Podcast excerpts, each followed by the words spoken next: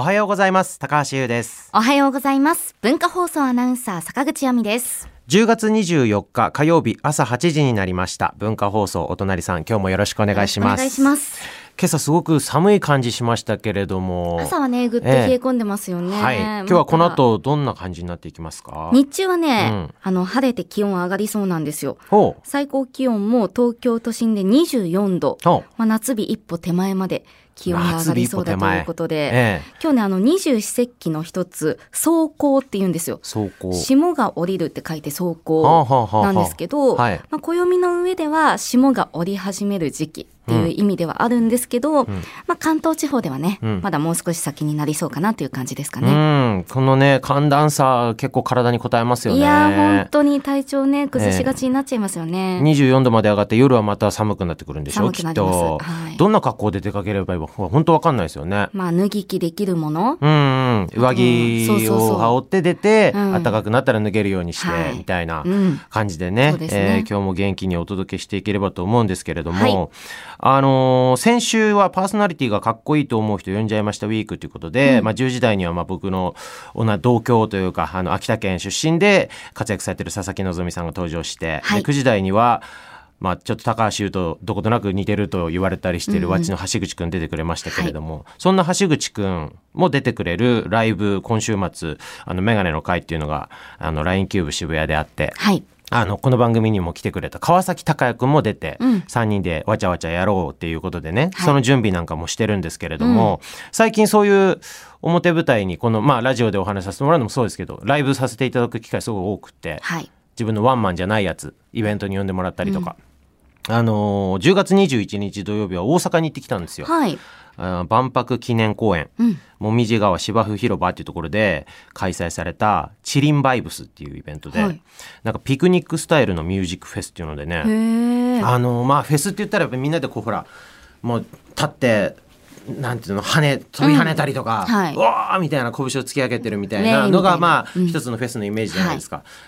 でもみんなシート引いてね、うん。そのチリンバイブスは。芝生の上にシート引いて、なんだったらちょっとこう横になりながら見てもいいし。そのシートのね中がもう自分のエリアみたいな感じで、うんうん。あのあぐらかきながら見てる人いたりとか、はい。お酒飲みながらとか、うん。あのゆっくりお食事しながらもうなんだったら出演者も割とこうなんだろうなアッパーな曲をいっぱいやるというよりは、ちょっとみんなでゆったりとリラックスするフェスみたいな感じのやつだったんですよ。うん。でそれ僕ギター一本持ってって弾き語りでライブやらせてもらったんですけどすっごい良くて。はい。あの坂口さんも来てもらった僕のその秋田で開催してる秋田キャラバンミュージックフェスもうどっちかというとちょっとそういう方にしたいと思っていて、はい。なんかマイペースに楽しめるみたいな、そうちょっと似たような雰囲気を感じてすごく良かったのと出演者も HY さんだったりとか BEGIN だったりとか、モンキーマジックとか HY と BEGIN 沖縄の人たちだから。そうか。そう。やっぱなんかどことなくその最初から沖縄の風を感じるというか。いいですね南国の風。時間がゆっくり流れるみたいな、うん。そうそれでちょうどね僕が入っあの会場入りしたのが、はい。午前10時半とか10時とかそんぐらいだったと思うんですけれども、HY が出てきて1曲目で AM11 時っていう曲をやったんですよ。あの有名なね、はいうん。名曲ですよ、うん大好きです。そうちょうどあの曲やった時がね11時過ぎぐらいだった。のうわ午前熱っ。うわ気持ちいいと思って、うんいいですね。最高と思ってね、もう朝から最高のテンションで、うん。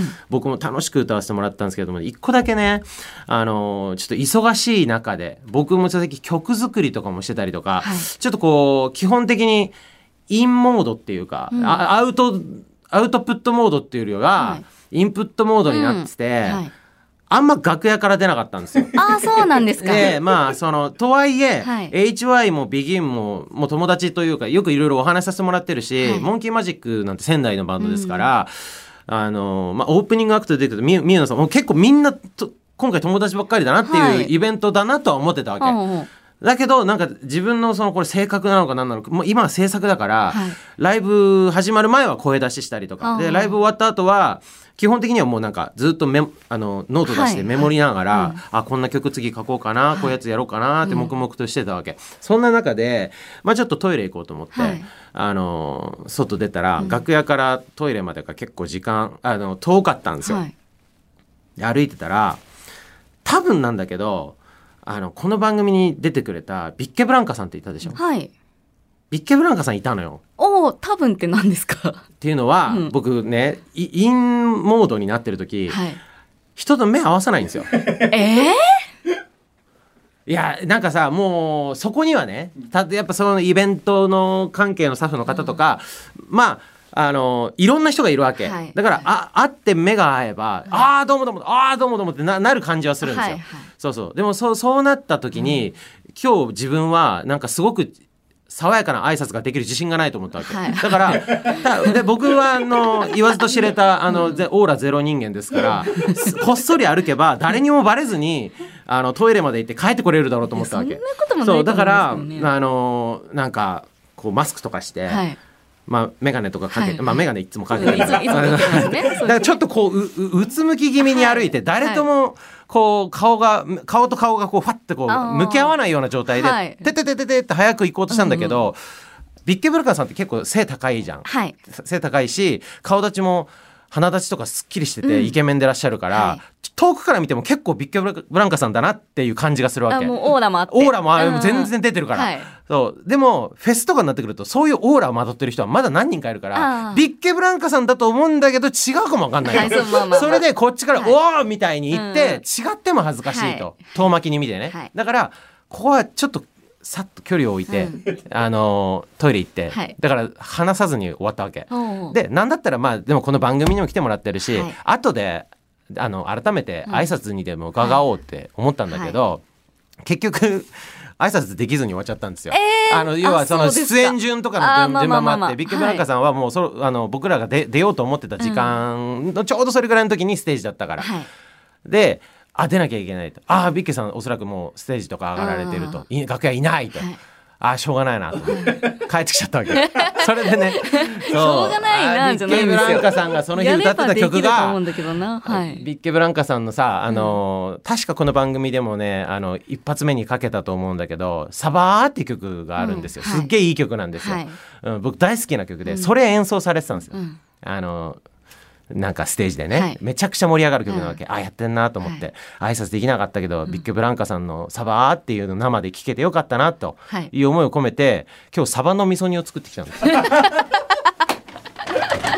いやもうちょっと全然なんかまあ思いを込めてね。はい。ビッケブランカさんに挨拶してほしかったできなかったけれどもんだけど、はい。そう圧力鍋にはまってるじゃん僕が。あはいそうですね。先々週ぐらいからね。そうそうそう、はい。でなんかもう先々週ぐらいからもう作ってくるのはい。おなじみっぽくなってきてて、いんで坂口さんも作っていいんだよって言ったけど、うんあのまあまあまあまだあんま圧力鍋に今えまだ、違う違う違いますよ。作ってるの？肉じゃが作りました。おどうだったんですか、いやそれうがん、初肉じゃが？柔らかくはなったんですけど、うん。うんなんか味付けうまくいかなくて、うん。めっちゃ味薄かったんですよ。圧力鍋って味付け難しくないですか？難しいんですよ、ね。このサバの味噌煮もね、はい。そのビッケブランカさんからの思いを受け継いで、ですみません。当たり前のようにええ。お箸持ってますけど いただいていいんですよね、うん、いやもう多分俺がこういうの作ってくるって予想されてたかのように今田中君が小皿と箸を持ってきてくれたけど。いやしかもすいません。私今日予想して、うん。普段買ってくるおにぎりを買ってきませんでした。あでもねおにぎりと一緒に食べてほしいかも。あのというのはね、今今坂口さんのお話でさ、はいはいはい。味付け難しいってあったじゃん、はい。これねあの2作目でえサバサバ2作目。めっちゃ大きいんですけ大きいの。だからでも柔らかいから箸で。キノコ？そうそれがね実は松茸なの、これ松茸なんですか？ちょっとこ今回ねいろいろちょっと言い訳というか、はいうん。反省というか、はい。まずあってあのーまずサバってやっぱ味付けむずい。